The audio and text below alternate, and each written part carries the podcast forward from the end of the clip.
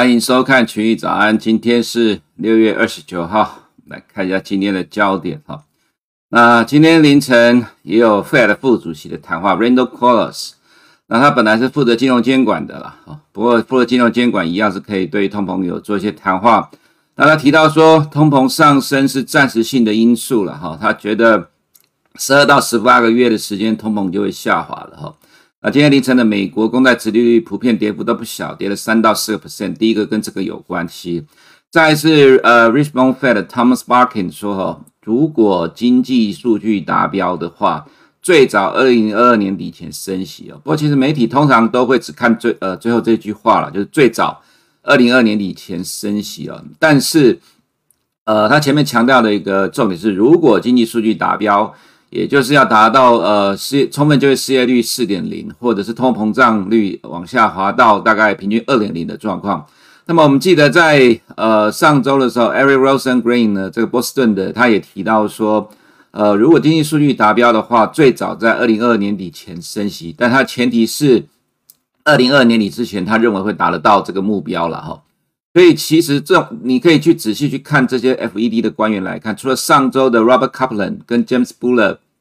还有 Robert Bostic，他们都是直接讲说他们在二零，他们希望二零二二年底前升息。那其他有提到的，呃，认为在二零二二年底前会升息的呢，他都要都有一个前提是要经济数据达标的状况。所以其实还是边走边看的哈。那么 Randall Quarles 当然也有投票权啊，所以其实。呃，在今年底之前呢，呃，大部分有投票权的还是比较偏鸽派的了哈。所以虽然说上周到本周一直都会看到很多的新闻媒体都在讲美国股市是泡沫，原因是因为不怕通货膨胀的上升哦，继续的上涨，所以这是泡沫，未来要崩盘等等的。其实还是强调个重点哈，其实机构投资人跟新闻媒体的解读大相径庭不一样，原因是因为新闻媒体当然只会看新闻标题，哦，当然只会看数呃最终的数据哈，不会去分析里面的结构细项啊。那基本上其实看年增率的经济指标，大致上出现在这种经济大幅度衰退又快速复苏的情况之下，一定是 V 转了哈，就是 V 上去 V 下来了。所以，呃，在今年反映了去年低基期之后，到明年就会变今年的低高基期啊，今年的通膨上来就会变成明年的高基期，所以通货膨胀明年往下掉是几率很高的一个方向了哈。所以，其实今天凌晨 FED 的这些官员的说法哈，大致上其实还是对鸽派继续打强心针呐，所以美国股市。继续的上涨哈，那当然，其实继续的上涨又牵扯到另外一个问题了，就是这个因呃变种病毒 Delta 的部分哈。那等下我们做说明。再来就是第二点，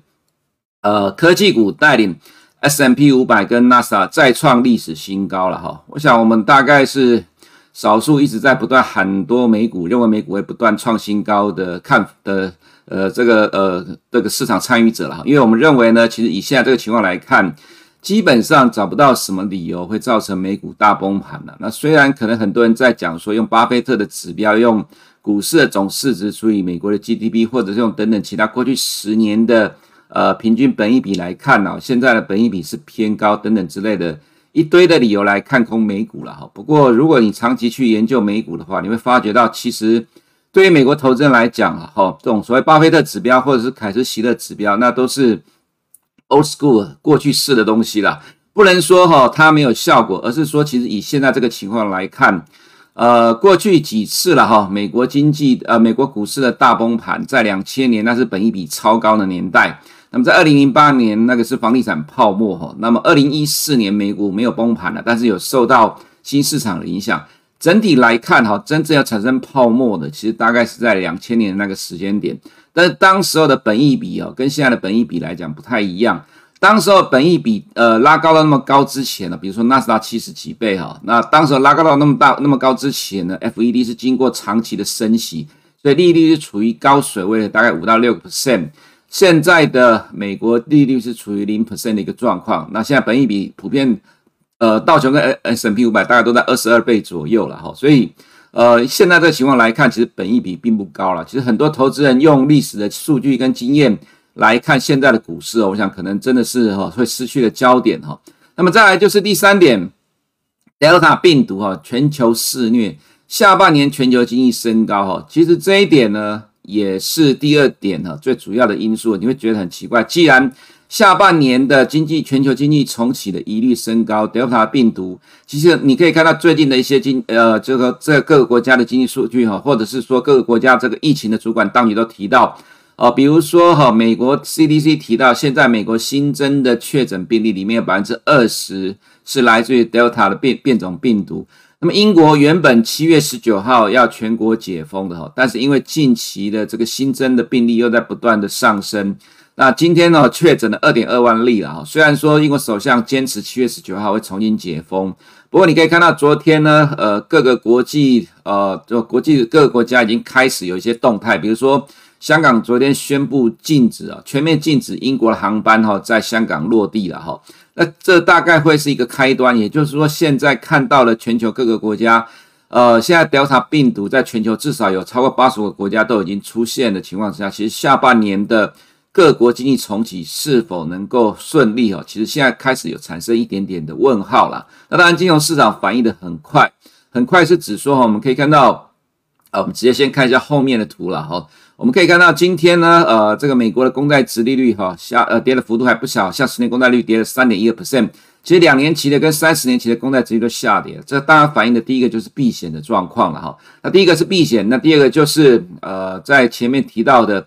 Fed 副主席 Randall Quarles 所提到的通货上升是暂时性的因素，所以其实哈各种因素交相掺杂在一起啊，叠加在这个目前的时间点呢，又产生了一个效果，什么效果呢？科技股带领 S&P 五百，纳斯达再创历史新高。我记得在这一段时间哈，我们一直在想说，六月十七号 FOMC 之后，呃，就会由科技股的财报去带领美股向呃继续的上涨，尤其是科技股走势会比较强。原因是因为，呃，第二季美国的财报里面来讲，科技股表现的比较亮眼的哈，所以就第三季之后要反映科第二季的财报，科技股会往上走。但是呢，呃，这个其实这一段时间以来，哈，这 Delta 病毒在全球开始引发了一些的担忧哦，开始慢慢的影响到金融市场，包括刚刚看到的美国公债殖利率下跌的幅度蛮大的。再就是呢，呃，经济是否可能下半年重启啊？在各国来看，稍微有点疑虑了哈。那当然，从去年三月以来，一直到今年的一月、二月这样的高点，就科技股的高点之前啊，其实科技股都是一直相对的 outperform。相对的强势，当然最主要原因是因为居家工作了、居家隔离等等的了哈。那这些科技股基本上在这样的情况之下，它其实是不受影响的产业。那如果现在呃 Delta 病毒呢，这个在全球肆虐的情况持续的上演的话，这对于股市的操作者来讲，其实风格又要转向了哈，转回科技股的部分。所以除了呃财报之外，另外就是现在这样的情况的发展，对科技股也有利。所以今天纳斯达再创了历史新高。那纳斯达的前五大权值股也是 S M P 五百的前五大权值股，所以 S M P 五百再创了历史新高哈。再我们看一下 OPEC Plus 哈，在因为七月一号要开会了啦。那这是 Bloomberg 所呃掌握到 Bro，呃 OPEC OPEC Plus 里面的数据了哈，就是说在这一次七月一号的会议里面会有提到，从现在到今年年底哈，全球的原油供不应求，每日短缺大概一百八十到一百九十万桶。所以现在呃，有些市场的说法啦，就是在推测这次在呃这个 OPEC 的会议呢，可能会从八月开始每日增产五十到一百万桶了哈。那这个是呃这个原油比较新的发展。不过今天凌晨原油下跌的原因，并不是因为这个部分，而是因为担心 Delta 病毒的关系了哈。再来就是我们看到呃第五点的部分了哈，中国央行讲到，昨天讲到说要防范外部冲击。增强人民币的汇率弹性了哈，这防范外部冲击，就是中国人行其实从今年一月以来就一直强调的，认为国际金融市场是泡沫了。他认为说，欧美国家呢，这个过多的流动性会造成金融市场估值过高、泡沫，所以要防范外部风险，防范也要防范内部的风险。那这个外部冲击当然指的是来自于这一块。所以中国官方今年对于股市的态度就很清楚的，不做多了哈，也不要说让中国股市。跟着欧美股市上涨，结果到最终他担心的国际股市泡沫而下来，中国股市到最后跟着摔得鼻青脸肿。不过，呃，我们觉得这看法可能会跟中国的看法刚好相反啊。其实国际金融市场没有什么危机啦，啊，这个泡沫中国其实是自己过度担忧了，但是自己国内的风险要控制了哈，所以就造成今年中国股市在过年之后走了一直很不如市场的预期。那再来就是讲到要增强人民币的汇率弹性啊，这当然意思就是指的说哈。呃，其实在过呃在这一波的六月中以来的美元升值之前呢，人民币一直升值。那中国这个其实会影响到呃中国的外销出口了哈。呃，所以其实在这个部分来讲，其实中国官方已经强调过好几次，人民币不会只升不贬了哈。那近期呃，既然在昨天提到增强人民币的汇率弹性的话，其实就代表的意思其实很明显的哈，投资人也要关注一下这样的一个动态的变化。再来就是呢，呃，SARS 今天再创了历史新高了哈，被压抑许久的台湾半导体股今天应该会有表现啊，因为其实就我们观察，呃，这个美国科技股还有这美国的。投资一个动态对台湾科技股的反应，其实因为现在台积电占指数的权重大概超过三十 percent 了哈，所以现在激励外资的买盘买台积电，只有 SARS 再创新高才会有这样的机会。那会不会又是一天行情？不知道，你也只能边走边看。但是至少 SARS 今天创新高了哈，对于今天的台股来讲，绝对是正面的帮助哈。那，接下来我们就看一下今天的呃其他图表的部分了哈。那这张图我们还是要强调了，虽然昨天已经讲过了哈，不过呃，这个是哈，对于股市多头来讲哈，永远支持上涨不变的定理就是企业获利的成长了哈。那昨天我们有提到说，在呃去年的第三季哈，去年的第三季已经创了历史新高，虽然第四季稍微下来，但是今年第一季美国全体的企业获利二点二兆美元再创了历史新高。那对于第二季的展望也是乐观的哈。如果说第二季的企业获利的 Y Y 预估是成长五十五点一八 percent 的话，我们算过了哈，这大概呃今年第二季的企业获利成大概会成长到二点四兆美元了哈，所以继续创新高。那美国的经济啦哈，目前你看到经济数据来看，大部分都没有回到疫情之前的水准，但是呢，美国的企业获利已经创了历史新高，而且在第二季还会再创历史新高了。其实从这个角度来看。呃，这是美股能够上涨最主要的凭据跟基础了哈，所以很多人在说，呃，现在估值已经很高了。其实用过去的历史来解释现在，当然某种程度上来讲，其实还是有参考价值。不过，呃，时空环境也不一样了哈。毕竟现在，呃，美国股市或者是美国经济，还有全球经济、全球股市，呃，都充满了前所未有的流动性了哈。这个是支撑本一比。呃，比较高的一个原因哈，所以其实我们倒觉得不用太担心，拿过去的经济指标或拿过去的一些股市指标来讲，现在的美股过热了哈。那就从今天的美股来看，呃，这个走势仍然在反映流动性跟获利，呃，持续支撑美股上涨的理由哈。再来就是呢，我们看到本周 Fed 的官员谈话，从昨天晚上的 Williams 的时候，其实没有讲什么，但是 Thomas Barkin 呢，提到的状况呢，他认为如果数据在零点呃年底达标的话，就可能在明年年底会升息啊。不过其实这个对于美国股市也没有什么影响啊。这个我们在这几天也说过了，现在鹰派的官员的谈话对美股不会有什么影响啊，那只会去反映鸽派的鸽派的看法，因为股市只反映未来三到六个月的预期了哈。今年年底之前不升息。最快从二零二二年底，呃，最快从二零年开始呢，缩减购债规模，最快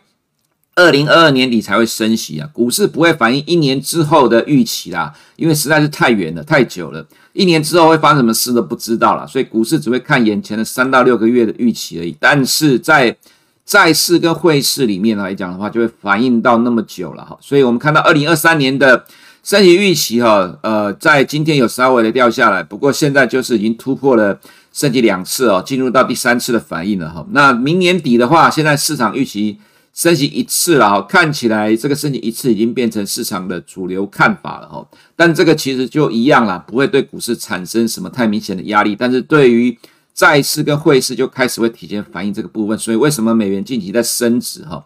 那公债殖利率呢？短线上来讲，就反映到了刚刚前面提到 Delta 病毒，呃，带来下半年的经济不确定性，所以有一些避险买盘哦，又转进了债市哦。不管两年、十年、三十年的公债殖率，今天涨幅都还蛮大的哈。那通膨的预期的话，稍微的掉下来，也多多少少跟这个部分有关了。其实我们之前就提过了，以现在这个情况来看，FED 的官员成功的把市场的预期压下来，就是说对于通膨上升预期压下来。所以其实这个所谓的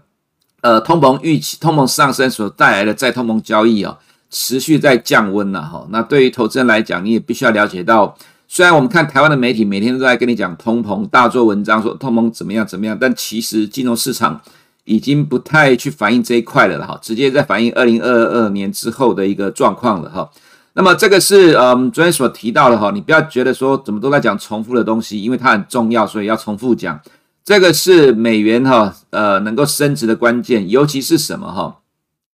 今天的美元呢，呃凌晨在盘中的时候，盘中有跌到盘下，但是到后面又上来。尤其是今天的美国的公债殖利率，其实跌幅还蛮重的哈。那你可以看到这段时间，呃，美国公债殖利率，呃，尤其是在今天凌晨跌幅蛮重的。但其实美元还没有来到昨天的低点，在这这几天的走势，美元反而是点到了下滑中的呃两百天均线都能够上来，这是强势的震荡整理了。我们之前本来会认为说，可能跌破两百天均线之后，在这边上下震荡，但是你可以看到它的低点其实都守住了。那么今天。殖利率跌幅比较重，它根本没有下去哈，又上来。它告诉你的意思是什么哈？现在的美元哈，呃，已经开始在反映未来的美国利率的动态。那这个是现在国际上的呃市场预期所做成的呃图表哈。其实我们也看得很清楚啦，蓝呃白色的这条是 Fed 的利率动态了哈。其实从二零二二年到二零二三年，美国的利率动态会比英国央行跟欧洲央行来得更快。也是这样预期，我们还是强调一个重点：已开发金融市场永远在反映未来的预期，未来的预期怎么呃怎么样的形成，会往哪个方向走？金融市场的债市、汇市就往那个方向去反映，除非预期被改变掉了。那在美国经济呃有这么强大的财政政策跟货币政策支撑之下，呃，现在是二零二一年的下半年了啦，哈。那进入下半年之后，就会开始去反映二零二二年跟。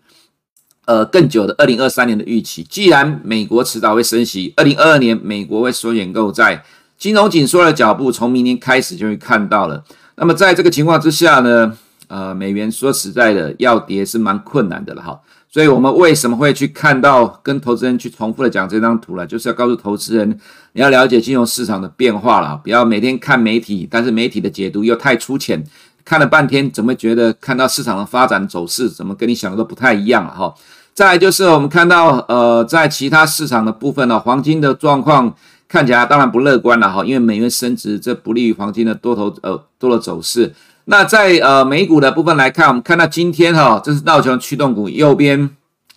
这个是波音第一个了哈，今天波音跌了三点三九个 percent，对于道琼指数的影响贡献了大概跌了五十五点了。第二是美国运通。左边的是领涨股了哈，第一名就是 Microsoft，因为 Microsoft 呢，它在市值又超过两兆美元的，这个对于指数的个呃影响会越来越大哈。所以我们看到波音呢哈，今天跌了三点三九 percent，因为美国航空通讯委员会 FAA 在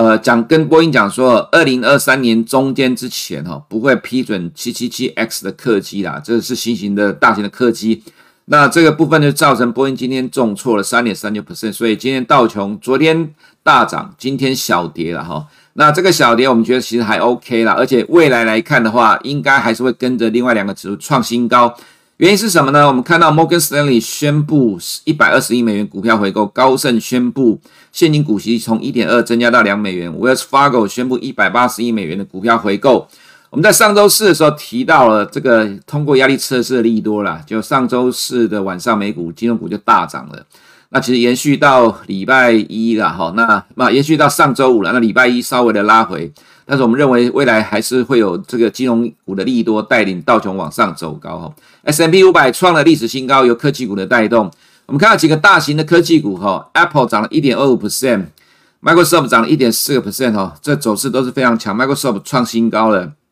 呃，Apple 已经呃突破了这个三角形的区间整理了哈。Amazon 涨一点二五 percent，呃，Alphabet 涨了零点零二 percent，FB 今天大涨了四点一八 percent，因为美国联邦贸易委员会了哈，还有多州联盟对 FB 的反垄断诉讼被驳回哦，所以 FB 大涨。那 Netflix 也涨了一点一三 percent，然后 Tesla 呢涨了二点五一 percent，另外是 NVIDIA 涨了五个 percent，因为多家的美国 IT 设计公司支持 NVIDIA 收购 ARM 哈。不过中国一定反对了哈，所以这个案子可能还有很多的变数了哈。这个其实，但是对 NVIDIA 来看，至少股价先涨再说了哈。所以我们看到这是美国纳斯达一百扣除金融股的大型科技股的指数哈，那持续的上涨，涨了一点二五 percent，这个比纳斯达指数还要来得强，纳斯达是涨了零点九八 percent。也就是说，其实这一波美股的创新高就是由大型科技股的带动哈。SARS 今天。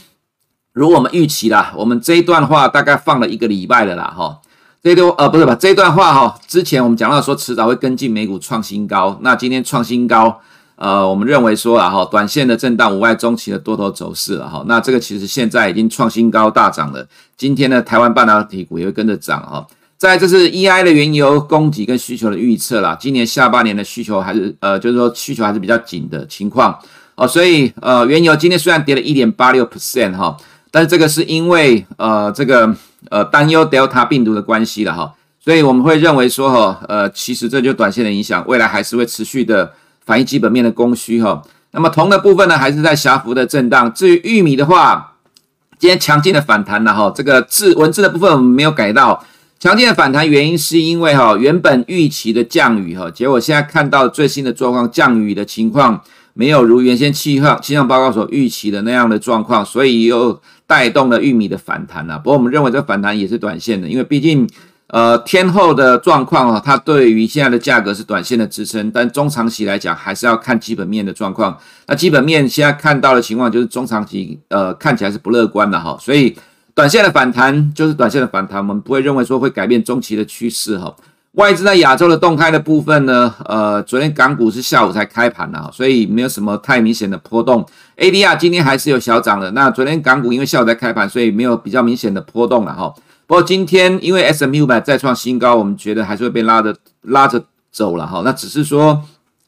目前的港股没有自己主动上涨能力，还是要看美股，而且它美股涨一大段，创新高才动得了，所以还是比较只建议短线的脆哈。那 A 股的部分，外资一天买超一百四十一亿之后呢，又变成卖超了。我们还是强调现在的外资，它其实只是短线脆了，并没有很积极主动性的买盘了来支撑 A 股啊。所以昨天的金融股呢，走势真的很糟糕，昨天跌了一点六三 percent，跌破了上个礼拜五长红棒的低点，这走势很差。不过 A 五十呢，只有小跌了零点一二 percent，原因是因为其他的白酒股有支撑的 A 股 A 五十哈。但是如果金融股的走势是这种状况的话，我们个人比较倾向投资人对 A 五十的多方操作者，其实你真的要非常的保守，短线的脆就好，不用期待太高，说 A 五十会涨到哪里去了哈。虽然说美股在往上走，顶多就是让它慢慢的推一下而已了哈。这是在 A 股的部分。那至于在台股的部分的话呢，呃，因为今天 SARS 创的历史新高，所以外资哈今天应该会买台湾的半导体股，有利于指数的冲关。熬了很久了啦哈，熬这么久，今天外资应该会买。不过到底会不会跟之前一样，又是一天的效应哈？其实要看 SARS 的走势。如果 SARS 呢接下来能够持续的往上突破的话，这才有办法。吸引买盘持续的买进台湾的半导体股，不然以下外资对台湾的半导体股不太买账的情况之下，台湾半导体股要动得了，一定要 SARS 持续往上走，创新高才会带得动啊！哈，不然又会回到什么？又会回到呃航运股。你可以看到昨天科技股还是不强，所以航运股继续上涨。那昨天钢铁股也涨上来了，哈，金融股没有涨，所以盘面上不断的从传产股里面轮动啊，没有去玩呃这个科技股。那必须要有今天这样的诱因了哈。那今天的溢价拉开到十三 percent 了，所以其实台积电弱了很久了，甚至比 ADR 还要来得弱。但今天 ADR 涨了二点六四 percent，溢价拉开到近期的新高，没有意外的话，今天台积电一定会动了哈。那动的话，至少对于科技股有比较正面的帮助。所以加权指数来讲，没有意外的话，今天应该是有机会有更呃很亮丽的表现的哈。那只是说，其实现在的台股来看，我们看法一样了，维持多头走势，各个类股的轮动。那科技股在美国来讲表现很好的情况之下，现在轮到了 SARS 创新高，对于台湾的加权指数来讲更加的有利。我们还是持续的看多台湾加权指数哈。以上是我们今天群益早安的内容，我们明天见。国泰全球智能电动车 ETF 是全球唯一高纯度智能电动车主题的 ETF，聚焦最关键产业巨头，带你参与电动车急速狂飙的致富机会。准备好迎接这一波庞大市场新契机了吗？投资电动车就是要国泰。投资一定有风险，基金投资有赚有赔，申购前应详阅公开说明书。